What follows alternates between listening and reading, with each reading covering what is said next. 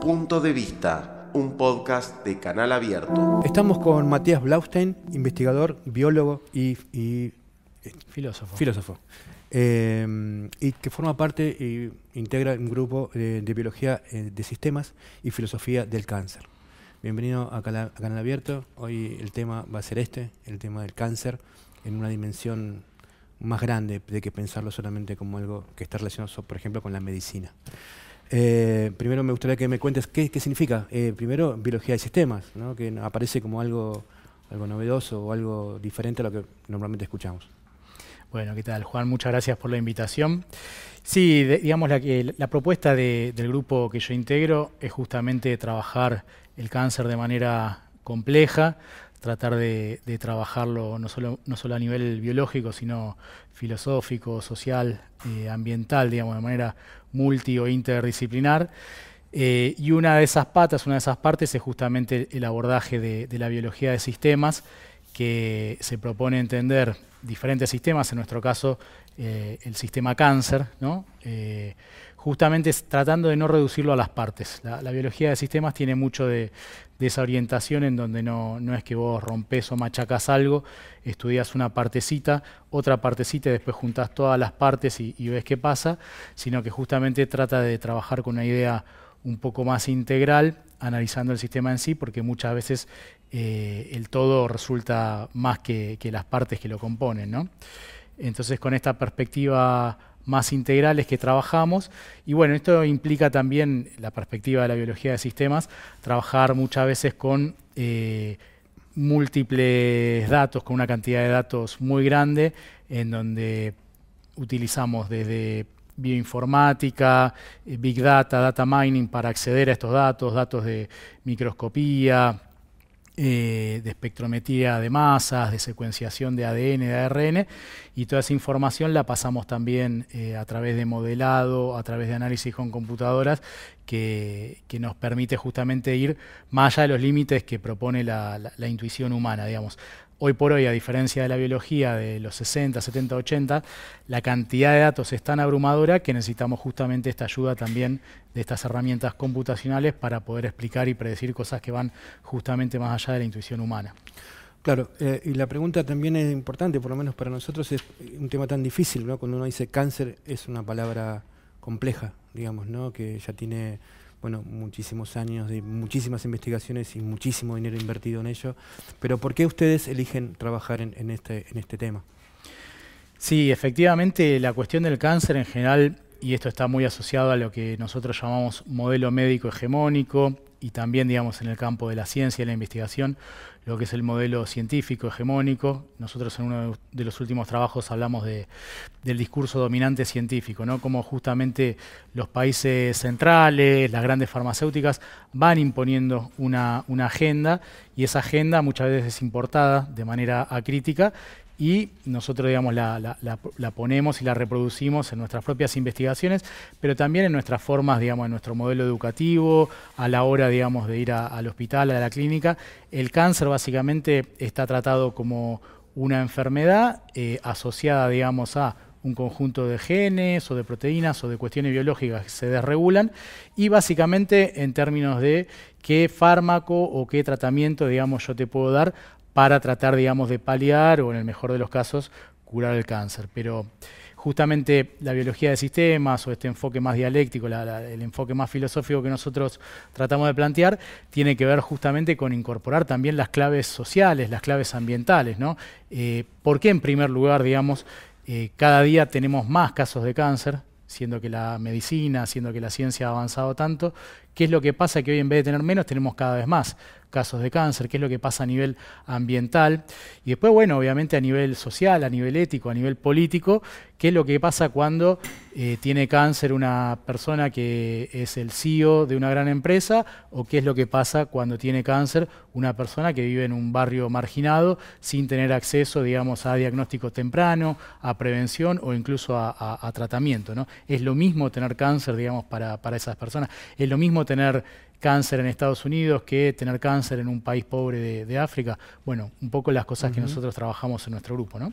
Bien, eh, una pregunta importante, o por lo menos para, para, para este tema, es eh, ¿cómo es el mapa del mapa de cáncer en Argentina, por ejemplo, digamos, porque eso que estás diciendo recién, digamos, ese mapa de distribución de cáncer o de prevalencia de cáncer, me parece a mí que, tiene algunas zonas, ustedes han, visto que algunas zonas o algunos lugares tienen prevalencia de cáncer, o, está vinculado justamente a esto que venías diciendo, ¿no? Eh, en, qué, determinantes sociales están asociados justamente al cáncer. Mira, una de las cosas que se sabe y está bien documentado es que Argentina es uno de los países dentro del globo con incidencia media o alta de cáncer. O sea, no estamos dentro de los países que menos tienen de cáncer, sino justamente de los que tienen más cáncer. Y efectivamente, en algunos lugares, bueno, acaba de salir el, trabajo, por ejemplo, del Grupo de Salud Socioambiental, donde está Damián Berseñasi y, colaboradores, que muestran efectivamente que en los pueblos fumigados tenemos eh, una probabilidad de tener cáncer bastante más alta que, en otros lugares del país. Y esto, bueno, lógicamente tiene que ver, si uno agarra, por ejemplo, y se va a buscar eh, la nota de página 12 del año 2009, en la cual Andrés Carrasco, eh, investigador de, de, CONICET, que falleció lamentablemente hace unos años justamente de cáncer, él ya advertía en el año 2009, producto de sus propias investigaciones, que lo que sucede en nuestro país es casi, él decía en ese momento casi, yo creo que ahora ya le podemos tachar el casi, un experimento masivo, ¿no? Realmente lo que tiene que ver con la aplicación de herbicidas, de pesticidas. Al trabajo de Damián Berseñaz y, su grupo, que sale ahora hace unos meses, se le puede agregar cantidad de trabajos que muestran la contaminación de suelos, la contaminación de agua, la contaminación del aire con herbicidas y pesticidas. el grupo de Paola Pelzer y, Rafael Lasmanovich mostrando la contaminación en peces, los efectos que produce eh, distintos herbicidas y el efecto sinérgico de los herbicidas entre sí, o incluso con contaminantes como el arsénico en anfibios. Lo que en su momento, digamos, para potencian, ¿no? Esa es la investigación de la Que se potencian, exacto.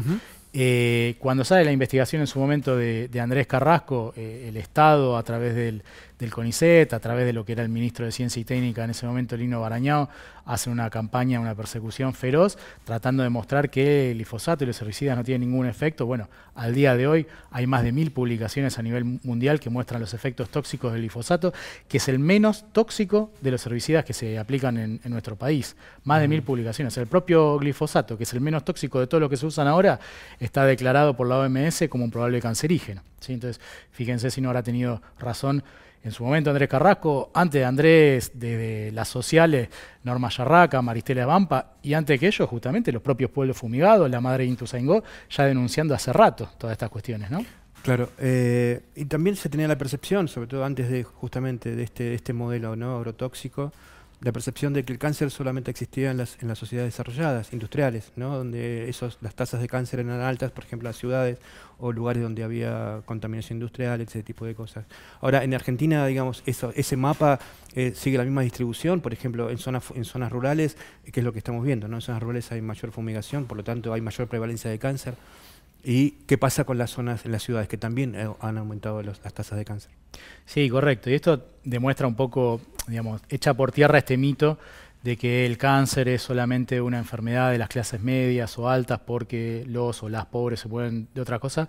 No, está bastante bien documentado que en los países pobres y en los países, digamos, subdesarrollados y en las clases eh, más bajas, que donde justamente están muchas veces expuestos a distintos contaminantes, ya sea porque tienen un río contaminado al lado, en, los cordones, digamos, eh, alrededor de las ciudades, ya sea porque están en pueblos fumigados.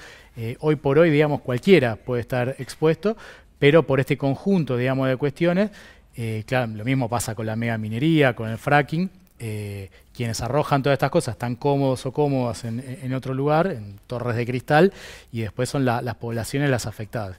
Y hoy por hoy vemos eso, sí, que efectivamente es muy difícil, obviamente, eh, hacer algo concluyente, decir, bueno, fue esta exposición la que a mí me causó cáncer, ¿no? Una enfermedad que obviamente tiene, es, es multicausal, ¿no? En lo que lo puede. Pero bueno, producto de las investigaciones en donde se aplica una sustancia, un herbicida, donde uno puede ver el efecto que tiene en un animal. Eh, producto justamente de las relaciones, de las correlaciones que uno puede establecer de los lugares eh, donde hay fumigaciones o donde uno tiene exposición a asbesto, por ejemplo el caso de los casos de cáncer en el subte, ¿no? los trabajadores del subte, eh, lo mismo los trabajadores que trabajaban en las minas de uranio, con el radón. Es decir, uno puede ir viendo cómo efectivamente distintos compuestos que producen cáncer con exposiciones crónicas o agudas, bueno, efectivamente van produciendo ese deterioro en la salud y es lo que produce lo que decía. O sea, eh, lejos, digamos, de que el modelo médico o científico actual nos lleve a tener cada vez menos problemas de salud, cada vez menos enfermedad, estamos cada vez más enfermos. Seguí el link en la descripción del episodio y mirá esta entrevista en video. Claro, y eso me lleva un poco a la investigación que llevaron adelante, ¿no? Un poco tomando lo que venías diciendo, ¿no? digamos, distintas metodologías, supongo yo, esto con las Big Data, eh, sobre todo análisis de datos profundos, etcétera. Eh, llegaron a algunas conclusiones ¿no? en relación a cuál es, cuál es esa agenda que tiene que ver con la investigación que da como resultado algo, ese algo que es lo que ustedes encontraron. Sí, nosotros hicimos un análisis interdisciplinario donde participó gente de nuestro grupo, eh, una bióloga y yo que también soy, mayormente biólogo, además de filósofo, pero también con colegas economistas, lingüistas, politólogos, no solo de Argentina, sino también con un colega canadiense. Lo que hicimos justo antes de que arranque la pandemia, eh, con datos que llegaban hasta 2018, eh, analizamos 20 años de producción científica a nivel global, particularmente 20 años de lo que son las 30 revistas de mayor impacto a nivel mundial. Y cuando digo mayor impacto no es porque a nosotros nos desvele cuáles son las que, las que eh, tienen más citaciones, pero es una manera justamente de mostrar cuáles son las más influyentes. Son las más citadas, las más leídas, ¿sí? efectivamente las que más influencia generan en el mundo médico y en el mundo científico.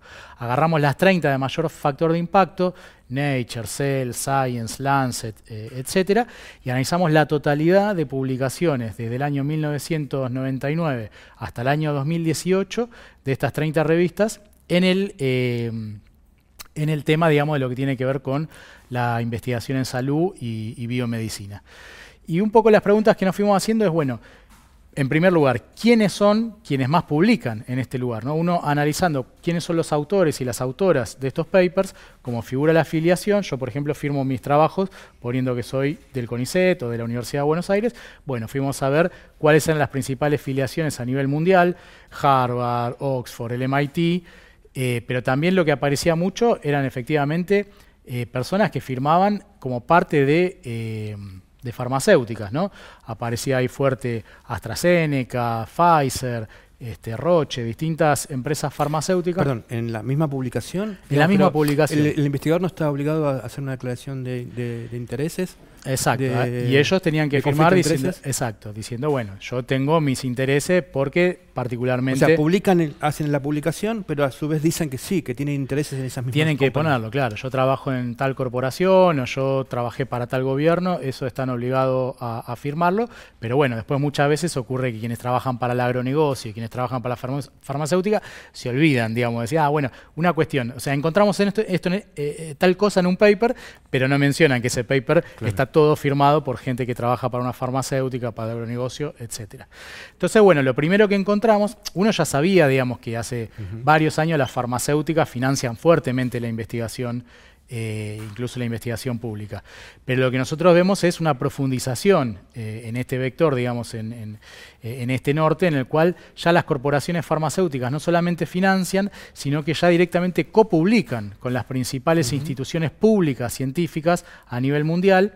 Y cuando nosotros fuimos generando mapas de cómo se conectan ¿no? las distintas instituciones públicas, esta que yo mencionaba, Oxford, Harvard, MIT, cómo se van este, conectando entre sí, lo que empezamos a ver es que cada vez con mayor fuerza las corporaciones farmacéuticas empiezan a aparecer en nodos, en lugares centrales, conectando y lógicamente influyendo en la agenda de investigación no solamente la privada, de esas propias farmacéuticas, que en general es bastante eh, poco importante la, agenda de investigación de las corporaciones.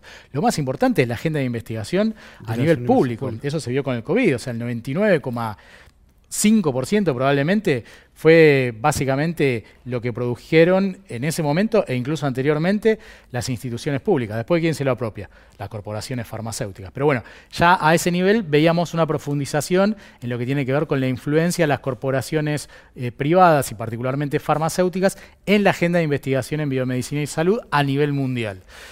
Y después cuando fuimos a analizar el contenido, porque uno puede ir justamente analizando estos casi 100.000 trabajos que, encontramos, fuimos analizando cuáles son las palabras que más aparecen en los títulos, en los resúmenes y demás, y uno puede analizar, hacerse preguntas, bueno, ¿qué, qué significa salud y enfermedad?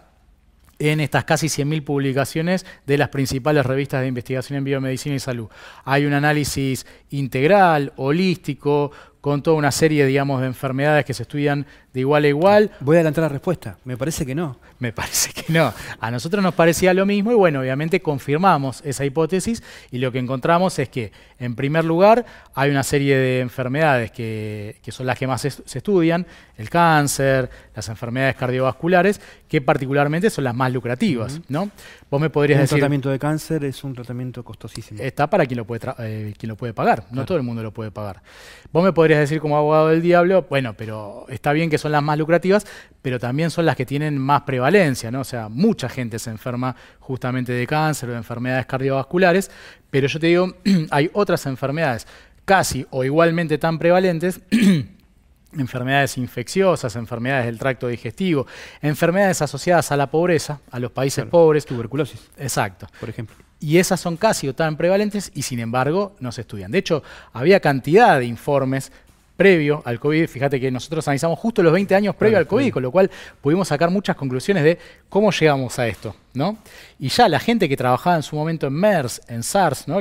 digamos, las, previas al SARS-CoV-2, eh, decían, se desfinanció todo esto. O sea, se debería haber trabajado mucho más en ver cuáles fueron las causas de esto, cómo lo atacamos, pero no se puso plata en esto. Estaban quienes alertaban, miren que las poblaciones de murciélagos o de otros animales que son consumidos, traficados, es una bomba de tiempo respecto a la posibilidad. Bueno, dicho y Eso hecho. fue lo que sucedió. Pero estas cosas que yo te cuento no son las que aparecían en estas 30 revistas de mayor impacto. Entonces, bueno, no se estudian todas las enfermedades por igual, pero lo más interesante además es que el enfoque y esto tiene que ver con la pregunta que me hacías hace un rato de biología de sistemas, el enfoque eh, a la hora de trabajar salud y enfermedad era un, enfoque completamente reduccionista. Buena parte de las palabras que nosotros encontrábamos, tenían que ver con biología molecular, con biotecnología, eh, con fármacos, con terapias. Es decir, una vez que vos te enfermas, ¿qué es lo que yo te puedo vender para que vos te puedas curar? Ahora, lo que eran los determinantes eh, sociales o ambientales, cómo prevenir que vos te enfermes de cáncer, de enfermedades cardiovasculares o de cualquier otra cosa, completamente Ahí no había investigación, digamos, medible. No quiero exagerar, obviamente esa investigación existe, pero nosotros estamos analizando qué es lo más importante, lo que domina a nivel de estas 30. Lo que dominaba era muy fuerte en este sentido. Lo social, lo ambiental no aparecía, e hicimos un segundo trabajo en el cual analizábamos la agenda del CONICET, la nuestra. Eso, eso, iba la, claro. la, otra parte de, cómo influye, digamos, en el, en el sistema científico. Exacto, porque ahí de vuelta nosotros nos podemos preguntar, bueno, esto es lo que pasa a nivel de las instituciones más importantes a nivel mundial, de la agenda de las corporaciones farmacéuticas, pero capaz que nosotros acá en la Argentina, si analizamos las revistas, eh, las publicaciones en las revistas hechas por argentinos y argentinas, firmadas, ¿sí? ahí ya no importa, no es que nos fijamos en las revistas de mayor impacto, nos fijamos en todas las publicaciones de biomedicina y salud en nuestro país, en esos mismos 20 años, diciendo, bueno, capaz que nosotros tenemos una agenda autónoma, independiente, con nuestras propias prioridades. Voy a arriesgar una otra. A ver, ¿cómo te va? Me parece que no. Correcto. Efectivamente, lo que nos encontramos es que aparece mucho esto que se denomina dependencia académica, colonialidad del saber, lo que nosotros llamamos extractivismo de conocimiento, ¿sí? para justamente trazar un parangón. Esto que el Estado y las corporaciones eh, denominan extractivismo de recursos naturales, ¿no? nuestros bienes comunes, bueno, lo mismo, extractivismo de recursos humanos, yo que trabajo para el CONICET, yo que trabajo para la Universidad de Buenos Aires, bueno, nosotros mismos somos recursos humanos a merced de las empresas Pueden ser corporaciones privadas internacionales, como pueden ser nuestras propias, nuestras empresas, digamos, del agronegocio acá. Y lo que encontramos es que efectivamente la, agenda de investigación del CONICET parece ser una, suerte de combinación lineal, digamos, una mezcla entre elementos de dependencia académica, ¿no? en donde copiamos acríticamente la, la agenda eh, global que venía justamente de este primer trabajo, pero aparece una serie de, de elementos eh, diferentes. ¿eh? ¿Condicionantes? ¿Condicionantes a la hora de...? o sea, aparecen en nuestra agenda cosas propias, cosas autónomas que decir, bueno, ves, acá está. Eh, no es todo lo mismo que lo que se hace en Estados Unidos, Europa.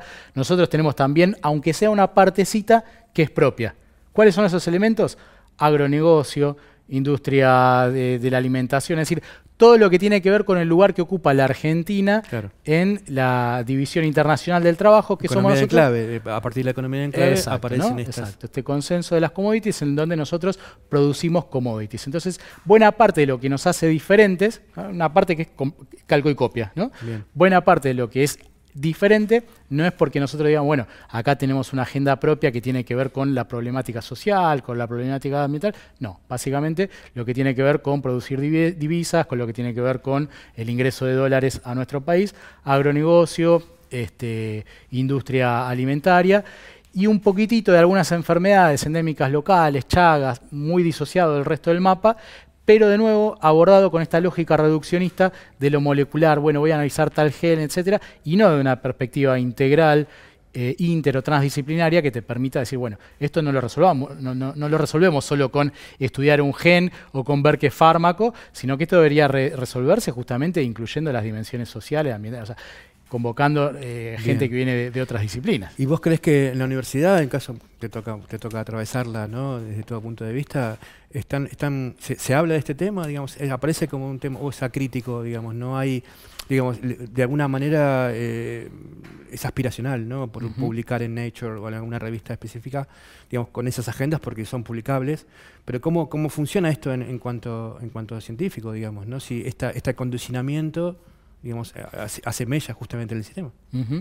Sí, nosotros obviamente lo, proponemos como parte de, una otra agenda, digo, una otra en el sentido de que no es la única otra agenda, ¿no? pero es una propuesta, digamos, de, empezar a pensar otros tipos de, agenda de investigación eh, en clave contrahegemónica. ¿no?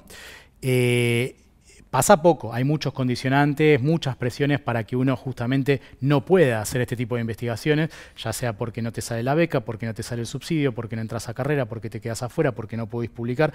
La presión es enorme para que, para que vos no puedas hablar de estas cosas, pero a la vez, obviamente, y, por suerte, eh, notamos como muy buena recepción. O sea, esto salió una... está comenzando a haber claro. una un movimiento crítico. Hay un movimiento crítico que obviamente y por suerte no, no, empieza con, esto, tenemos cantidad de, colegas que nos preceden, hay grupos grandes, o sea, cuando nosotros nos juntamos con otros y otras colegas para producir, qué sé yo, el colectivo Trigo Limpio, para denunciar, digamos, el desarrollo del trigo HB4 resistente a glufosinato de amonio y a sequía, para oponernos al fracking, para oponernos a la megaminería, a la exploración offshore. Cada vez hay un grupo más grande, por suerte, de colegas que se oponen, que obviamente tiene base no solamente en algo que surge de manera interna dentro de la ciencia, sino que tiene que ver justamente con este diálogo de saberes en donde las comunidades que luchan, los pueblos fumigados, los sectores de trabajadores en, distintos gremios, empiezan, digamos, a, elevar su voz y a contactarse con nosotros, que somos a su vez trabajadores también de, la ciencia, de la producción de conocimiento, y empieza a producirse este diálogo de saberes, y de alguna manera uno dice, bueno, hay esperanza, ¿no? Vamos a por algo, por lo menos. Ya para cerrar, y ya nos pasamos de tiempo, pero digamos, en tus trabajos, y, creo que es tu, tema de tesis, eh, estás hablando de cáncer y capitalismo. Sí, ese es uno de los cruces locos, entre comillas, que estamos tratando de, producir un poco en, clave interdisciplinaria. Y, se basa justamente en esto, ¿no? en tratar de, proponer una especie de parangón. En, esta tesis yo trato, digamos, de, explicar o demostrar al cáncer como una especie de capitalismo celular, ¿no? O sea, eh, esto es muy interesante porque los cuerpos, los propios organismos multicelulares, son cooperativas de células que trabajan justamente en clave colaborativa. ¿no? Y el cáncer viene a, significar justamente el surgimiento de una serie de células, entre comillas, egoístas. Eh, que se multiplican. Claro, que se empiezan a multiplicar y que rompen justamente con todos los fundamentos cooperativos de la multicelularidad. Y aparecen mecanismos justamente de eh, derecho de herencia, mecanismos, digamos, de acumulación originaria. Eh, yo llamo, digamos, a la metástasis una suerte, eh, digamos, de fase superior, digamos, del cáncer. Entonces, propongo toda una serie de mecanismos para tratar de entender el cáncer como un capitalismo que se va volviendo imperialista y que puede producir efectivamente la, la propia muerte del cuerpo y propongo justamente tratar de entender al capitalismo como una especie de cáncer social y ambiental en la cual efectivamente, lamentablemente, si no, si no la vemos a tiempo, va a terminar pasando, digamos, con, nuestro planeta un ecocidio similar, digamos, a, lo que le puede pasar a, un cuerpo que agoniza de cáncer. No nos queda más, eh, la verdad que nos deja como eh, nos, quedamos así bastante mal, digamos, ¿no? O sea, si todo esto es lo que viene, está muy difícil. Bueno, muchas gracias por, por asistir a esta entrevista y nada, bienvenido para, para seguir hablando de esto. No, al contrario, el, agradecido soy yo, estoy para lo que necesiten y bueno, es un golpe, digamos, charlar de estas cosas que obviamente por un rato nos pone mal, pero es la manera para nosotros y nosotras de luego justamente empezar a, generar herramientas para transformarlo a tiempo. Sí, ya también sobre la coda, mis compañeros se van a enojar porque me, sigo excediendo, digamos, eh, hay algo de la angustia, de, la angustia que se produce, no solamente en el ámbito científico, ¿no? que creo que lo contabas en algún momento, te lo, escuché, sino también en el ámbito social, ¿no? la angustia ecosocial, la angustia no sobre sobre eh, lo que viene y lo que lo que viene no es el futuro está bastante negro, bastante complicado a nivel ambiental. ¿Eso lo, notaste, lo fuiste como viendo? Me parece súper importante y me, me, parece un motor más, digamos. O sea, eh, cambiar las cosas no solamente es alegría, no solamente es baile, parte de eso está, pero también, digamos, trabajar la angustia, trabajar justamente desde ese lugar, digamos, de, escepticismo, asumir, digamos, todas las cosas malas que fueron pasando, es parte también de poner en cuerpo y en emociones y de trabajar, digamos, de activar, ¿no? Un activismo que no es solamente mental o racional,